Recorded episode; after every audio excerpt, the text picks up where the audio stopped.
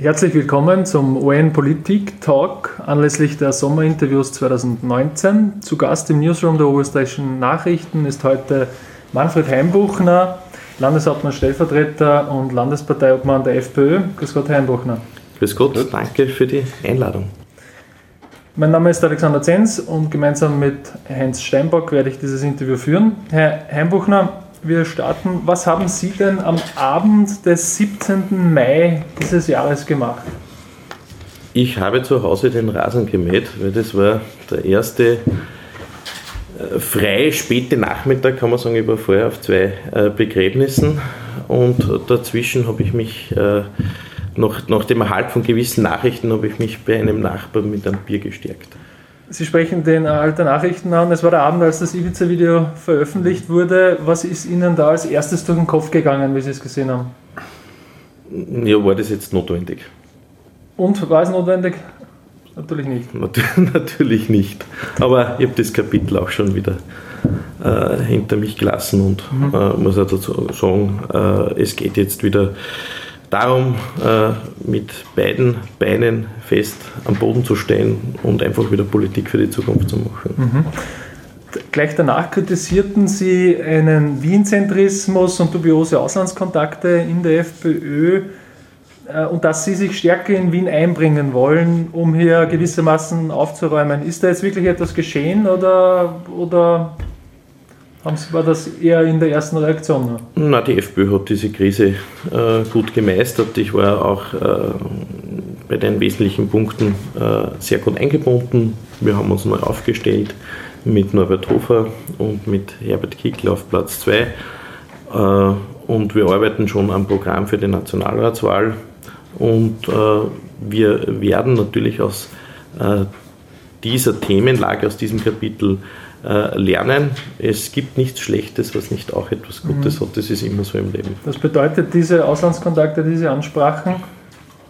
Soll es jetzt gar nicht mehr geben? Können Sie das ausschließen? Wir werden sicherlich äh, uns in der Außenpolitik, in den außenpolitischen Kontakten der FPÖ äh, noch solider aufstellen und Politik machen wir in erster Linie äh, in unserem Heimatland, in Österreich und ich speziell in Oberösterreich. Und ich halte es da durchaus auch mit der Schweizer Volkspartei, äh, die sehr rigide umgeht äh, mit mhm. Auslandskontakten und ich halte das durchaus auch für sinnvoll. Das heißt auch weniger Naheverhältnis zu Russland?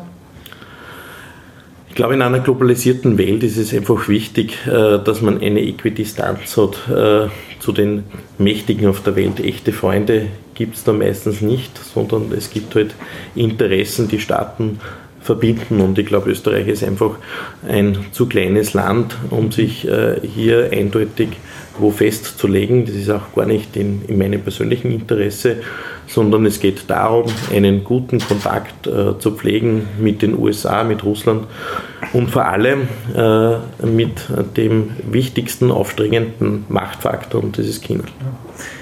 Bleibt es dabei, dass Sie nie als Parteichef nach Wien wechseln werden? Ich habe das nicht vor. Wir haben Gott sei Dank äh, einen sehr guten äh, Bundesparteiobmann mit Norbert Hofer, der übrigens auch im Bundespräsidentschaftswahlkampf äh, beinahe jede zweite Stimme auf sich vereinigen konnte. Und ich glaube, dass diese Entscheidung eine ist, mit der wir sehr lange gut Politik machen können. Haben Sie sich nach Ihrer Hochzeit und der Geburt Ihres Sohnes verändert? Haben sich die Prioritäten verschoben? Man verändert sich das ganze Leben. Äh, ich würde mal sagen, Gott sei Dank, dass man nicht äh, stehen bleibt, äh, ja, ist auf einem Niveau eines 16- oder 17-Jährigen. Und natürlich die, die Hochzeit, aber auch die Geburt eines, eines Sohnes, eines Kindes, des ersten gemeinsamen Kindes, äh, das ist etwas ganz Besonderes, etwas Einschneidendes und es hat mich verändert und es hat durchaus auch meinen äh, Blickwinkel auf die Politik verändert. Ich möchte nochmal zurück zu dem, zu heißen Frühjahr, heißen politischen Frühjahr. Sagten Sie zuerst, es werde für Schwarz-Blau in Oberösterreich keine Konsequenzen geben. Dann haben Sie doch den, den Landesrat Podkaschek geopfert. War das, um die Koalition mit der ÖVP zu retten in Oberösterreich? Wir haben überhaupt niemanden äh, geopfert und welche Personalentscheidungen wir treffen, das bestimmen wir selbst. Äh, und es war klar äh, nach äh, diesen Vorgängen rund um den 17. Mai, dass also auch der Elmar Podkaschek wieder äh, schwer angegriffen wird und er selbst hat mir damals schon gesagt zum Wochenende, äh, dass er sich das nicht mehr antut und für seine Familie und äh, dass er auch äh, seinen äh, Regierungssessel auch jemand anderen anbietet. Wie haben die Kollegen im Innviertel reagiert? Er ist da aus Ried. Haben die das krumm genommen, diese Entwicklung? Hm, das hat überhaupt niemand krumm genommen. Wir treffen die Entscheidungen äh, gemeinsam und wir sind eine sehr geschlossene Partei. Das ist meines Erachtens auch einer der ganz großen Erfolge auch unter meiner Obmannschaft, dass wir äh, eine gute Kameradschaft miteinander pflegen, äh, wo man sich auch alles sagen kann. Äh, und ich bin sehr froh darüber, dass wir in dieser Art und Weise Entscheidungen treffen können. So das Gleiche bei der Nationalratswahl. Der Parteivorstand hat eineinhalb Stunden nicht einmal gedauert, da waren aber andere Punkte auch dabei. Da sieht man, wie geschlossen wir sind und da macht es auch Freude, äh, politisch zu arbeiten. Stichwort Nationalratswahl und die Entwicklungen später, also mögliche Koalitionen. Eine mögliche Regierungsbeteiligung der FPÖ auf Bundesebene ohne Herbert Kickel, ist das eine Bedingung, die Sie akzeptieren würden? Also ich halte von diesen ganzen Machtspielchen und den Personaldebatten und den Intrigen überhaupt nichts. Äh, Parteiendemokratie ist ein bisschen was anderes wie eine spanische Telenovela. Äh, so kommt mir derzeit äh, die Diskussion vor. Also mir geht es um Inhalte, um die Themen, die waren 2017 richtig und haben sich bis dato auch nicht geändert und auf diesem Kurs bleiben, äh, wollen wir bleiben. Und übrigens, um auch ein bisschen äh, aufzuräumen mit äh, bestimmten Märchen, der Herbert Kickl selbst wollte gar nicht Minister werden, das war nicht sein oberstes Ziel.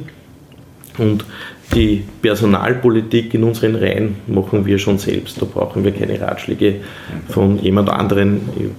Ich sage das der ÖVP auch nicht, wen sie aufzustellen hat und wen nicht. Das heißt, irgendwelche Personalvorgaben von anderer Seite oder Personalwünsche würden keine Rolle spielen. Nochmal, das sind reine äh, Machtspiele, die äh, hier derzeit formuliert werden von politischen Mitbewerbern. Äh, Im Respekt vor dem Wähler gibt es äh, von mir dazu gar keine konkreten Aussagen, weil das Wichtigste für uns die Themen sind. Und wir sagen auch ganz klar, für uns hat sich seit 2017 äh, in der Themenlage überhaupt nichts geändert, was die Sicherheit, die Migration, die Steuerpolitik, die Standortpolitik und vor allem auch die geopolitischen Interessen Österreichs anbelangt, da hat sich nichts geändert. Sie sagen, inhaltlich hat sich nichts geändert äh, seit 2017, als die türkisblaue Koalition kam. Wären Sie dann für eine Fortsetzung oder eine Wiederauferstehung dieser Koalition oder das Freispiel der Kräfte? Ja, von mir gibt es eine ganz klare Aussage. Äh, ich bin für die Fortsetzung von Türkis oder Schwarz-Blau äh, auf der Basis des Programmes von 2017. Es hat sich für mich überhaupt nichts geändert. Äh, und wir brauchen auch die Umsetzung dieses Programmes auch für den Standort, auch für den Industriestandort Oberösterreich. Wir sind ja gerade am Anfang auch stehen geblieben, äh, was ähm, jetzt, jetzt eine Steuerreform äh, betrifft, die aber ganz klar schon konzipiert wurde, auch durch unseren Staatssekretär Dr. Dr. Fuchs, der ja der Mastermind auch hinter dieser Steuerreform ist. Und äh, anhand dieses Programmes soll weitergearbeitet werden. Das ist für mich ganz selbstverständlich. Da hat sich bei mir überhaupt nichts geändert. Wie gesagt, ich befinde mich nicht in einer lateinamerikanischen Telenovela, sondern bei mir weiß man, wofür ich stehe. Ja, das ist doch eine, eine sehr klare Position. Sie sagen, diese Koalition soll wieder auferstehen. Ganz klar. Okay. Äh, nicht liegen bleiben, aufstehen. Mhm. Die, hat gesagt in einem Interview. Die Vorrede war allerdings mit Herrn Vizekanzler Strache wo Sie betont haben, dass er keine Fraktion mehr in der Partei annehmen soll. Trotzdem äh, wollen viele, und es deutet auch einiges daran hin, dass er bei der Wien-Wahl antreten würde, falls da von, dem mhm. ganzen, von der Ibiza-Affäre strafrechtlich nichts überbleibt. Würden Sie das äh, akzeptieren oder, oder einen Konflikt innerhalb der Partei in Kauf nehmen? Es wird keinen Konflikt geben.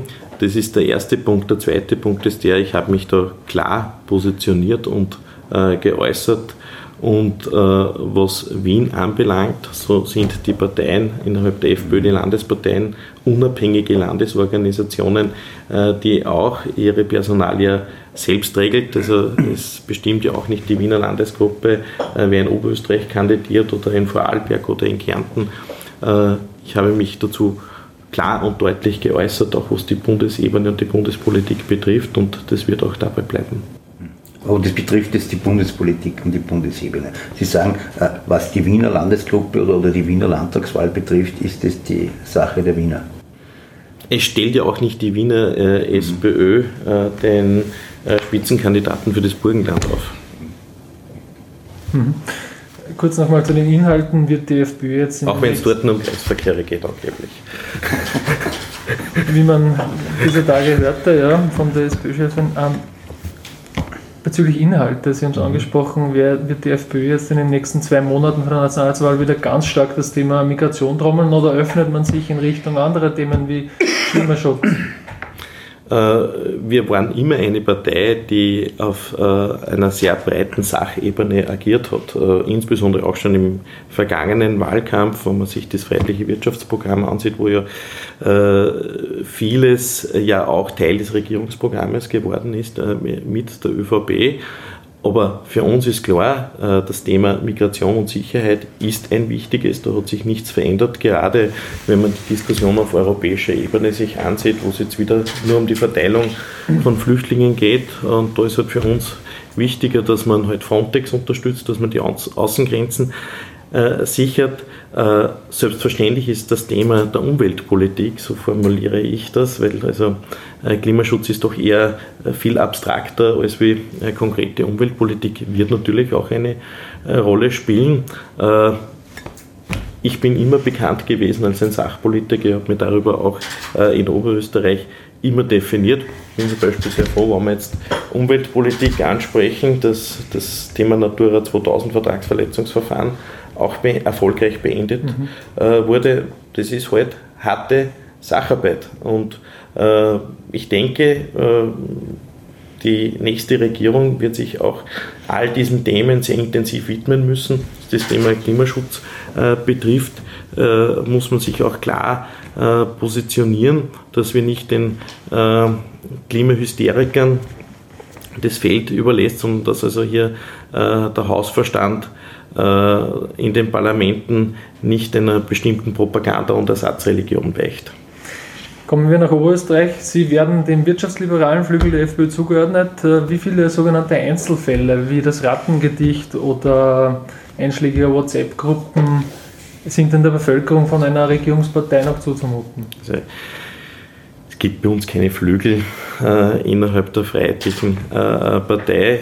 Es gibt halt äh, äh, Persönlichkeiten und das ist auch völlig logisch in einer Partei, die sich halt unterschiedlichen Themen mit einer unterschiedlichen Intensität widmen. Das ist vollkommen logisch.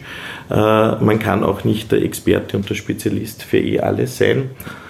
Und das, was Sie ansprechen, die sogenannten Einzelfälle, da gibt es halt auch einen bestimmten äh, linken Spin, äh, der also jede Nichtigkeit zu einem Skandal macht in diesem Lande und von dem lasse ich mich auch in Zukunft nicht treiben. Ich bin der Meinung, was wiegt, das hat es. Äh, wenn etwas nicht vertretbar ist, äh, dann hat es in unserer Partei nichts zu suchen. Ich würde mich freuen, wenn andere Parteien auch so konsequent reagieren, äh, wie das die FPÖ macht. Also ich denke da am 1. Mai, wo bei einer Veranstaltung eine Person gesagt hat, das Wort des politischen Mitbewerbers hat von Arschmenschen gesprochen die Aufregung war nicht da.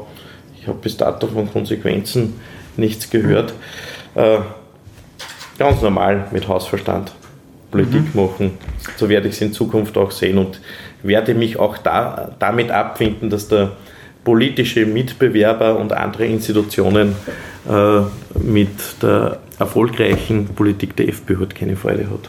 Wie ist das Verhältnis zur FPÖ Linz, Herr nachdem diese in Sachen Identitäre viel Staub aufgewirbelt hat? Ich denke mir mal, da ist vor allem nicht nur viel Staub aufgewirbelt worden, sondern viel heiße Luft von unterschiedlichsten äh, Personen. Das Verhältnis äh, mit äh, allen Bezirks- und Stadtorganisationen Oberösterreich ist eine hervorragende und das hat ja auch der Parteitag gezeigt. Und ich bin sehr froh, dass wir, wie gesagt, so gut und kameradschaftlich aufgestellt sind, dass wir auf Augenhöhe und in Respekt miteinander arbeiten können. Ich komme jetzt wieder zurück zur Landesebene mit einem kurzen Rückblick. Landtagswahl 2015. Da ist die FPÖ an die ÖVP ziemlich nahe herangerückt im Ergebnis. Mittlerweile ist, wenn man den Umfragen äh, glauben kann, der Abstand wieder deutlich größer geworden. War das damals der Zenit der FPÖ in Oberösterreich? Das war das historisch beste Ergebnis. Wir haben uns äh, von 2009 auf 2015 beinahe äh, verdoppelt äh, und von 2003, also eigentlich richtig müsste es heißen, von 2003 auf 2009 äh, beinahe verdoppelt und von 2009 auf 2015 verdoppelt. Äh, das ist mir vollkommen klar, äh, dass das auch einer besonderen Situation im Jahr 2015 geschuldet war. Ähm, aber wir sind stabil, die zweite Kraft in Oberösterreich und wir werden alles dafür tun, sachlich gut arbeiten und ein gutes personelles Angebot auch den Wählern zur Verfügung stellen, dass das auch äh, so bleibt und dass man an der FPÖ nicht vorbeikommt. Das heißt, das war aber damals schon ein Traumergebnis, wie wenn Österreich gegen Deutschland im Fußball 3-0 gewinnt. Also die Größenverhältnisse zwischen Österreich und Deutschland würde ich zwischen FPÖ und ÖVP nicht ansetzen. War ein Fußballvergleich. Äh, aber, aber wie gesagt, Cordoba kann immer wieder mal passieren. Sie haben sich ja schon klar positioniert zur äh, Koalition auf Bundesebene vorhin. Äh, die Regierungszusammenarbeit mit der ÖVP in Oberösterreich, die soll 2021 Ihrer Meinung nach fortgesetzt werden. Ja, sonst hätte ja äh, die Politik, die wir jetzt machen, ja gar keinen Sinn, denn äh, eine Nullschuldenpolitik äh, zu machen, dann die Infrastrukturmaßnahmen, die anstehen, auch für die, äh, was den Standort Oberösterreich betrifft, äh, das muss auf einer soliden Basis erfolgen und dazu gibt es äh, derzeit ganz einfach, glaube ich, für keinen der Partner eine vernünftige Alternative. Auch wenn da alle möglichen Gedankenspiele in den Raum gestellt werden, äh, da befinde ich mich absolut am Boden der Realität und sage, das, was wir an Politik gemeinsam machen, ist gut für Oberösterreich. Das schätzt auch die Oberösterreicher. Und ich bin dann davon überzeugt, dass Oberösterreich strukturell so wahrscheinlich wie ganz Österreich außer Wien, äh, zwei Drittel äh, konservativ, äh, liberale, bürgerliche Politik äh, möchte und für diese Politik stehe ich. Also auch zum, zur Null-Schulden-Politik zu Thomas Stelzer und zu seinem Budgetkonsolidierungskurs. Ja, den hat es ja nur mit der FPÖ ja, gegeben. Genau, Eine lange Forderung der FPÖ ja. gewesen. Ohne äh, uns gibt es kein Nulldefizit. Ist das und Positionen in der Sozialpolitik, äh, wo doch deutliche freiheitliche Positionen eingenommen wurden, Stichwort Mindestsicherung, Neuordnung in Oberösterreich, äh, ist diese, sind diese Einigkeiten die Klammer, die die Koalition in Oberösterreich zusammenhält? Also die Koalition in Oberösterreich funktioniert deswegen so gut, weil man sich auf den unterschiedlichsten äh, Ebenen und in den unterschiedlichsten Themenfeldern ganz einfach äh, gut einigen äh, kann. Äh, da geht es um die Standortpolitik, um die Infrastrukturpolitik in Oberösterreich natürlich, und das ist auch die große und wichtige freiheitliche Handschrift, auch einmal hier Vernunft walten zu lassen, was den Sozialbereich äh, betrifft. Aber da gibt es auch noch ganz andere Herausforderungen, was die dezentrale gesundheitliche Versorgung betrifft. Wenn man vom Thema Pflege zum Beispiel spricht, äh, dann geht das ohne gute dezentrale ärztliche Versorgung überhaupt nicht. Und da ist ein Flächenbundesland wie Oberösterreich ganz einfach eine, eine große Herausforderung. Es ist immer auch ein persönliches Verhältnis zwischen den handelnden Personen, auch zwischen den Chefs. Äh, Ihr Verhältnis zu Thomas Stelzer persönlich, ist das so freundschaftlich oder rein sachlich? Na, also wir haben ein, ein gutes äh, persönliches Verhältnis, das von Respekt äh, getragen ist.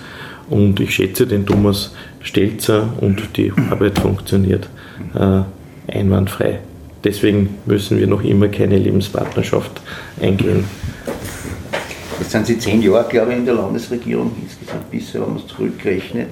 Äh, ja, Ihr bisheriges Resümee über diese, ganz kurz über diese zehn Jahre und wie lange denken Sie wenn Sie so in Oberösterreich? Es ist im Alter eine komische Frage.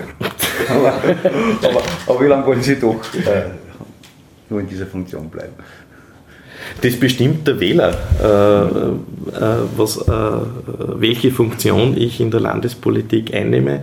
Äh, eines ist klar, ich werde 2021 äh, wieder kandidieren äh, und arbeite schon dann ganz intensiv auch am Programm dafür, bin voll motiviert.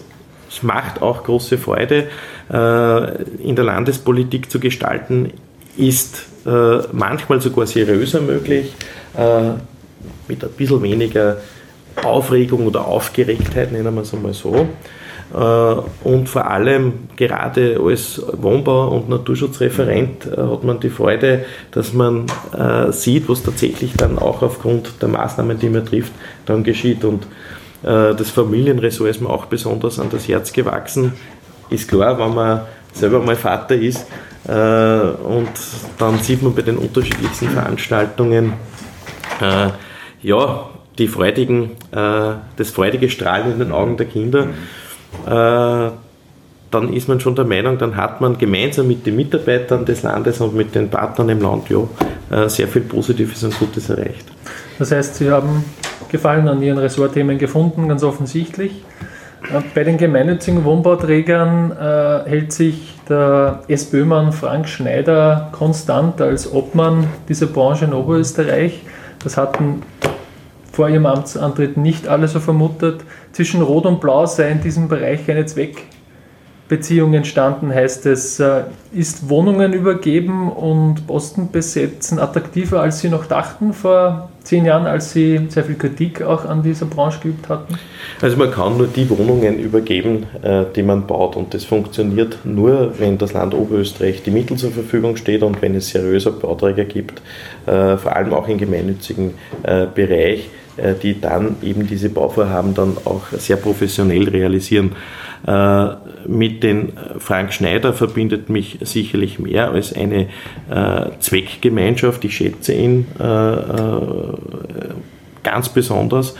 Und da hat es auch gezeigt, dass Sachpolitik man mit unterschiedlichsten äh, politischen Gruppierungen oder mit Andersdenkenden oder mit scheinbar Andersdenkenden in bestimmten Bereichen äh, sehr gut realisieren kann. Und ich glaube, dass auch äh, das gezeigt hat in Oberösterreich, dass das auch gut funktioniert, äh, dass auf der einen Seite die schwarz-blaue Wohnbaupolitik, äh, insbesondere mit meiner Handschrift, äh, sehr viel Positives bewirkt hat aber dass wir vor allem in vielen dieser Bereichen die Parteipolitik vollkommen herausgenommen haben. Ein Bauprogramm unter meiner freiheitlichen Handschrift äh, wird nicht nach äh, irgendwelchen Parteidünkeln gestaltet, sondern orientiert sich rein am Bedarf und an der Vernunft. Und die Ergebnisse lassen sich blicken. Wir haben äh, viel niedrigere äh, Mietzinssteigerungsraten, wie zum Beispiel in Wien. Wir bauen äh, mehr Wohneinheiten als Wien, als im Gesamten äh, nach Statistik Austria. Äh, das überrascht sogar mich selbst persönlich. Und das funktioniert, weil eben die handelnden Akteure auf der politischen Ebene, in der Landesregierung, in dem Land Oberösterreich gut zusammenarbeiten und weil Parteipolitik bei mir im Zusammenhang mit den Genossenschaften keine Rolle spielt. Dennoch gibt es einige blaue Vertreter jetzt in Gremien, der gemeinnützigen Wohnbauträger. Also die sind aber im Promillebereich zu finden.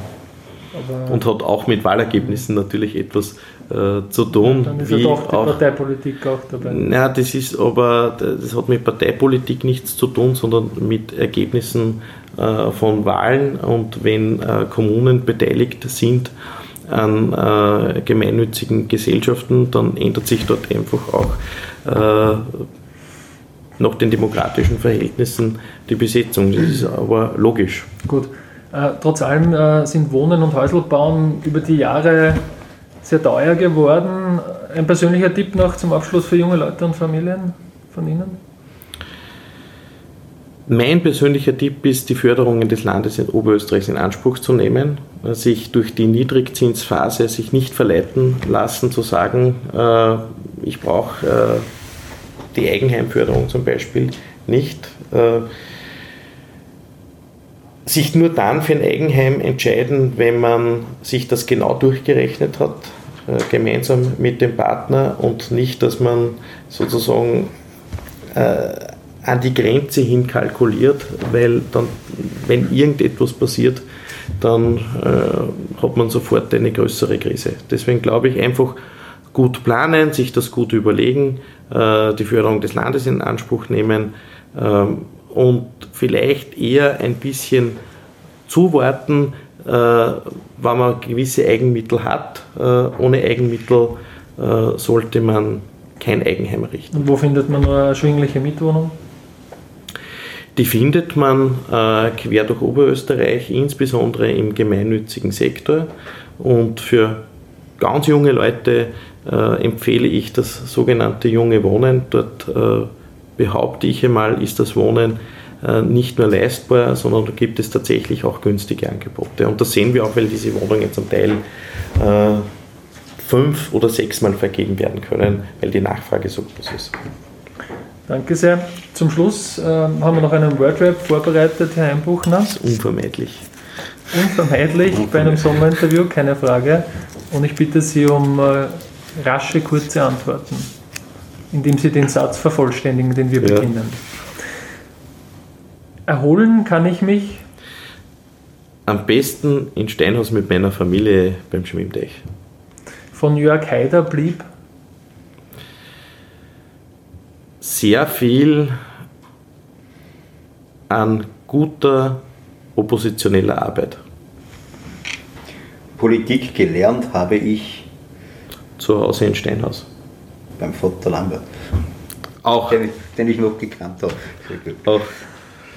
Motorradfahren ist. Äh, mir nur mehr mit den Oldtimern derzeit äh, möglich, äh, ansonsten äh, doch sehr gefährlich. Jugend in der Politik ist ein Vorteil. Wenn? Man äh, nebenbei die Ausbildung nicht vergisst und äh, auch auf die Älteren hört. Danke. Vielen Dank, Herr Einbuchner, für das Sommerinterview 2019 Danke. im Rahmen des UN Politik Talks. Wir wünschen Ihnen noch einen schönen Sommer. Wünsche ich Ihnen auch. Und nicht zu heißen Sommer.